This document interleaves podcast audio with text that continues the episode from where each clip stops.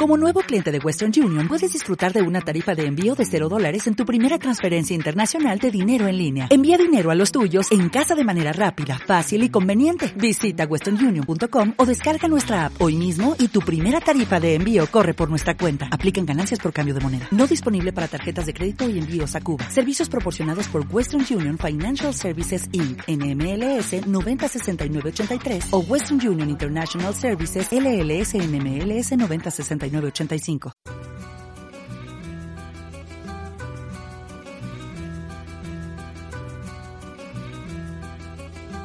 Crónica Latinoamericana.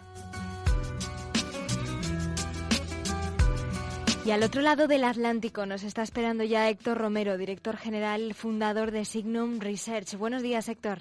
¿Qué tal? ¿Cómo está todo por ahí en Madrid?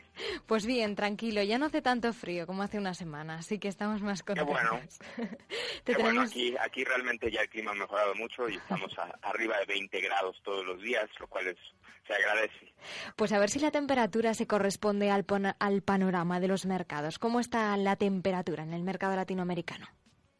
Bueno, de hecho, eh, creo que vamos al revés de la temperatura. En los mercados latinoamericanos han tenido mucha volatilidad en la semana que transcurrió, eh, eh, derivado de varias cuestiones, que cada mercado tiene sus, razones específicas.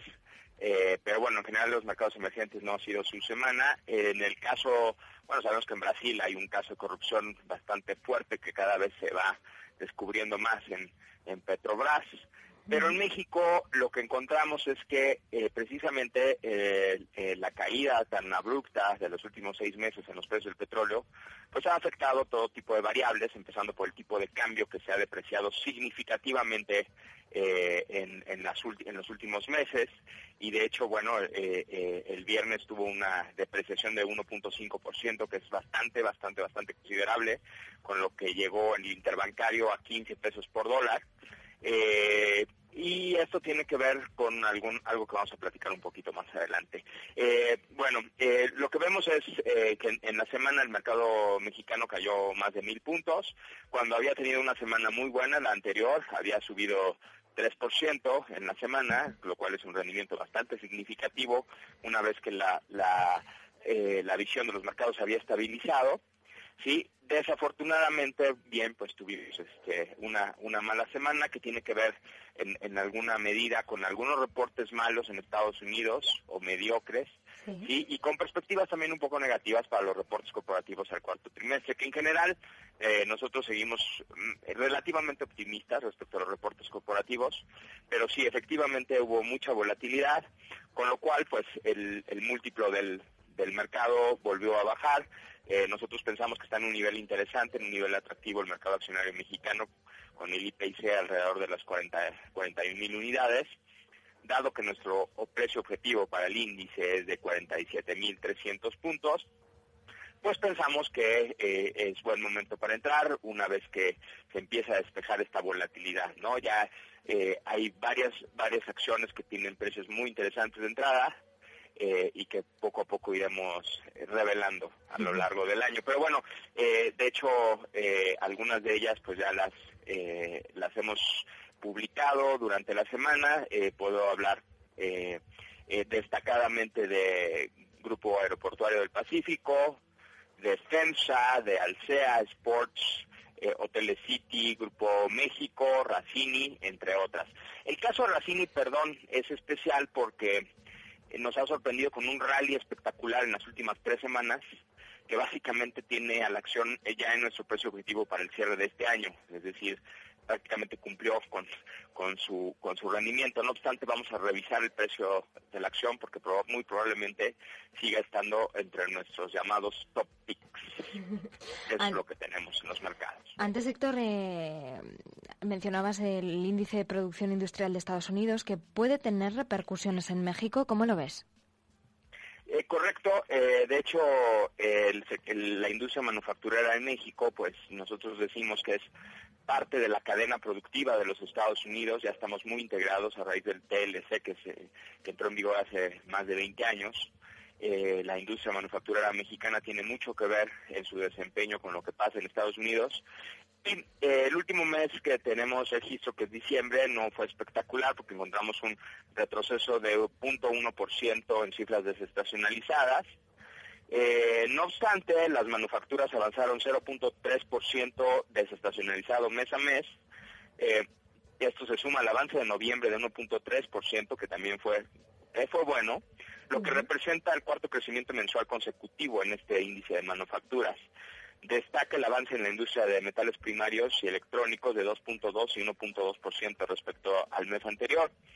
Tenemos que la, que la producción industrial reportó una tasa anualizada de crecimiento al cuarto trimestre de 5.6%, lo cual es verdaderamente significativo, lo cual beneficia en conjunto el avance de, los grupos industriales.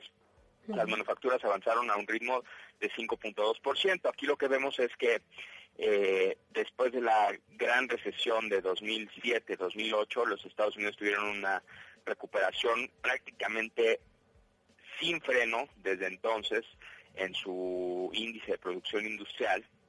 Eh, México tuvo un avance también bastante significativo después de esa gran recesión. No obstante, a partir del 2011 tuvo un, un estancamiento que duró poco más de un año y es eh, eh, y bueno de hecho la reforma fiscal afectó también un poco eh, la recuperación de la industria manufacturera mexicana y solo es a partir de los últimos meses del 2014 donde vemos ya una recuperación en la industria manufacturera mexicana curiosamente la correlación entre el índice manufacturero la actividad industrial en Estados Unidos y la mexicana típicamente es muy cercana a uno, lo cual nos indicaría una enorme relación lineal entre esas dos variables. Eh, desafortunadamente, después de la reforma fiscal, por primera vez en 20 años esa correlación fue negativa.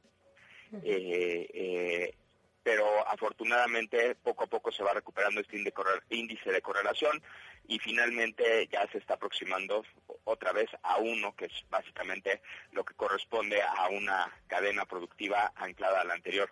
Pensamos que este año puede seguir siendo muy interesante para las manufacturas en Estados Unidos, por lo tanto, eh, eh, en este sentido estamos muy confiados de que siga avanzando la manufactura en México.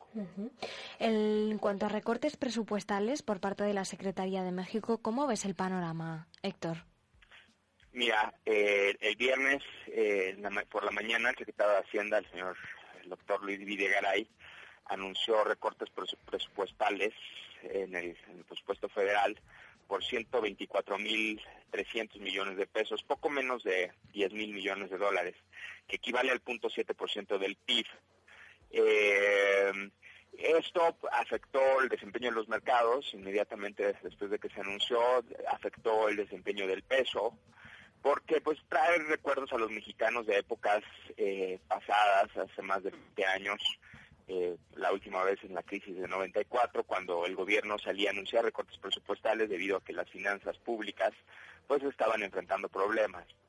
Pero a pesar de que esto pueda traer malos recuerdos, nosotros eh, consideramos en Signum Research aunque hemos sido muy críticos de la política fiscal en los últimos meses, consideramos que fue una medida muy responsable por parte de la Secretaría de Hacienda, eh, porque no se trata, en esta ocasión, eh, en contraste con años pasados o con épocas pasadas, eh, básicamente lo que está haciendo la Secretaría de Hacienda es adelantarse a, a un periodo complicado para las finanzas públicas en México.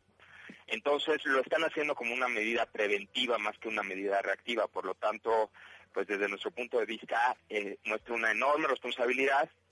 Eh, y pensamos que a pesar de que los mercados lo tomaron, eventualmente los mercados lo tomarán como lo que es, ¿no? Como una medida muy responsable. Eh, de hecho, la misma Secretaría de Hacienda estima que no va a afectar el crecimiento económico porque se trata solamente de gasto corriente lo cual, bueno, pues refuerza mucho el punto de vista de Simon Research de que el gasto corriente pues prácticamente no beneficia a la economía, al contrario, la afecta. ¿Por qué? Porque eh, se tienen que cobrar impuestos para financiar este gasto corriente que básicamente no beneficia a la economía en lo general.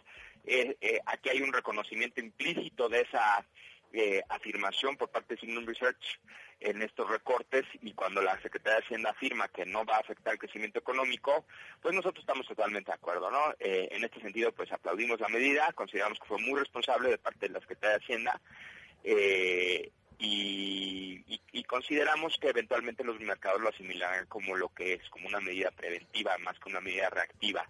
Y eventualmente esperamos una apreciación tanto de la moneda, del peso, como del principal indicador de la bolsa. Eso es básicamente lo que podemos comentar al respecto. Pues muchas gracias por la valoración de los mercados latinoamericanos, Héctor, y te esperamos la semana que viene. Fantástico, nos escuchamos la, la próxima semana. Que tengan una excelente semana.